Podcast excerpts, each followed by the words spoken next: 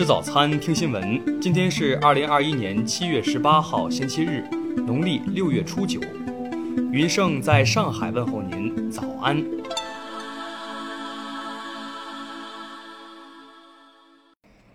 首先来关注头条消息。十六号，一条女子打婴儿脸部的视频在网络流传。视频中，一名女子手拿拖鞋，用力拍打面前婴儿的脸部十余次，哪怕婴儿哭泣，她也没有停止拍打。女子嘴里还重复着含有“死”“坐牢”等字眼的话。广东河源市东源县公安局接到报警后，迅速进行了侦查。十七号，警方通报，视频中的女子廖某英因与丈夫闹矛盾，在其女儿刘某兰租住的出租屋内殴打自己的亲生男婴。刘某兰用手机拍摄了廖某英殴打婴儿的过程。当天二十一许，东源警方将涉案犯罪嫌疑人廖某英、刘某兰抓获。男婴经医院检查，身体无大碍。听新闻早餐知天下大事，下面来关注国内新闻。中国公安部已派出刑事侦查技术专家赴巴基斯坦，协助调查十四号在巴发生爆炸事件。根据目前巴基斯坦方面调查及通报情况，这是一起针对中国在巴人员的恐怖袭击，已造成包括九名中方人员在内的十二人死亡事件。美国财政部十六号宣布制裁香港中联办七名副主任，对此，外交部驻港公署谴责美方毫无理据抹黑香港营商环境，强调香港事务纯属中国内政。香港繁荣稳定不容破坏。香港特区政府卫生署卫生防护中心十七号公布，截至当日零时，香港无新增新冠肺炎确诊病例。上海市房地产交易中心发布相关通知，明确自二零二一年七月十九号起，对新申请核验房源增加挂牌价格信息的核验。十六号，全国碳排放权交易市场鸣锣开市，首笔交易价格为每吨五十二点七八元，标志着全球最大规模的碳市场正式启动。中国气象局十七号十四时预测，二十四小时内台风烟花可能形成，预计将于二十一号进入东海海面，逐渐向我国浙闽沿海靠近，强度最强可达台风级或强台风级。十三至十五级，四十米每秒至四十八米每秒。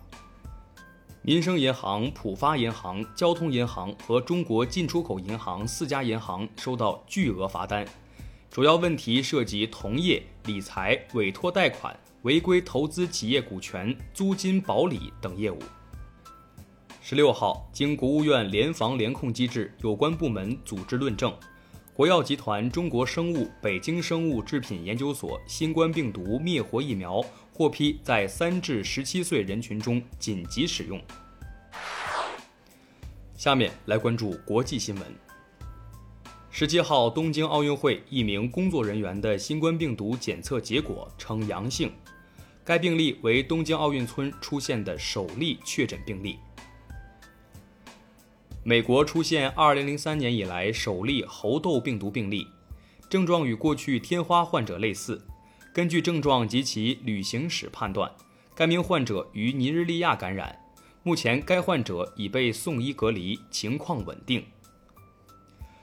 美国俄克拉荷马州南部阿德穆尔地区的一家沥青厂，当地时间十六号发生爆炸，事故导致一人死亡，死者的身份尚未确认。事故原因还在调查中。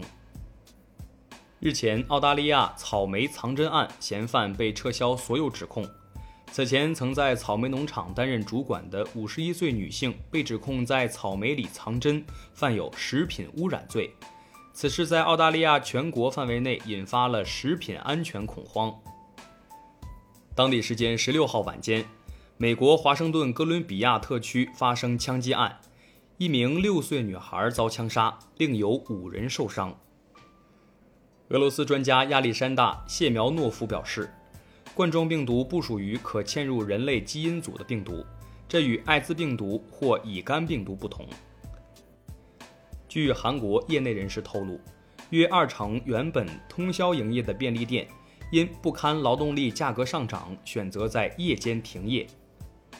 美媒十六号报道，美国总统拜登痛斥脸书等社交平台正在杀人，因为他们对新冠相关的错误信息不作为，任由关于新冠疫苗的虚假信息在网络上传播。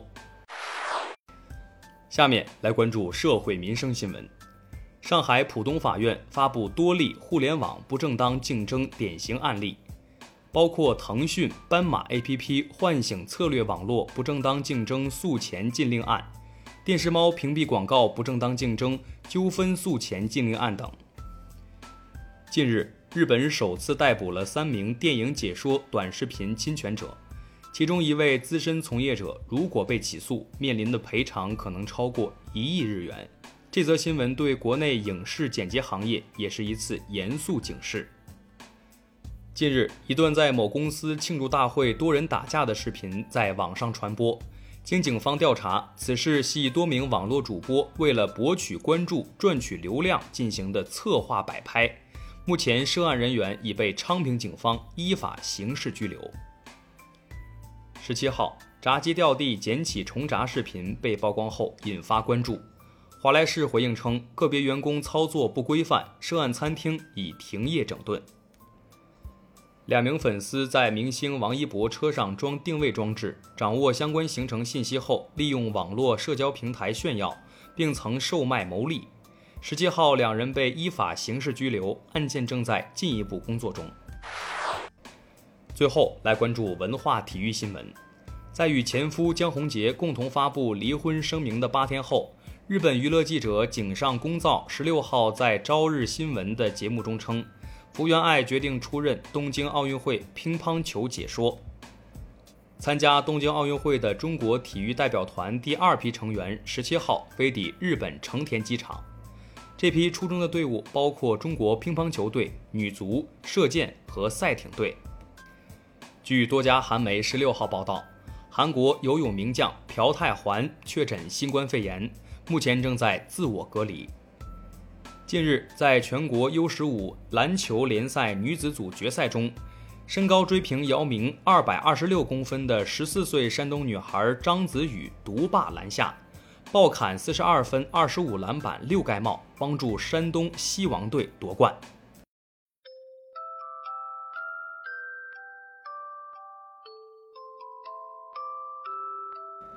以上就是今天新闻早餐的全部内容，咱们明天。不见不散。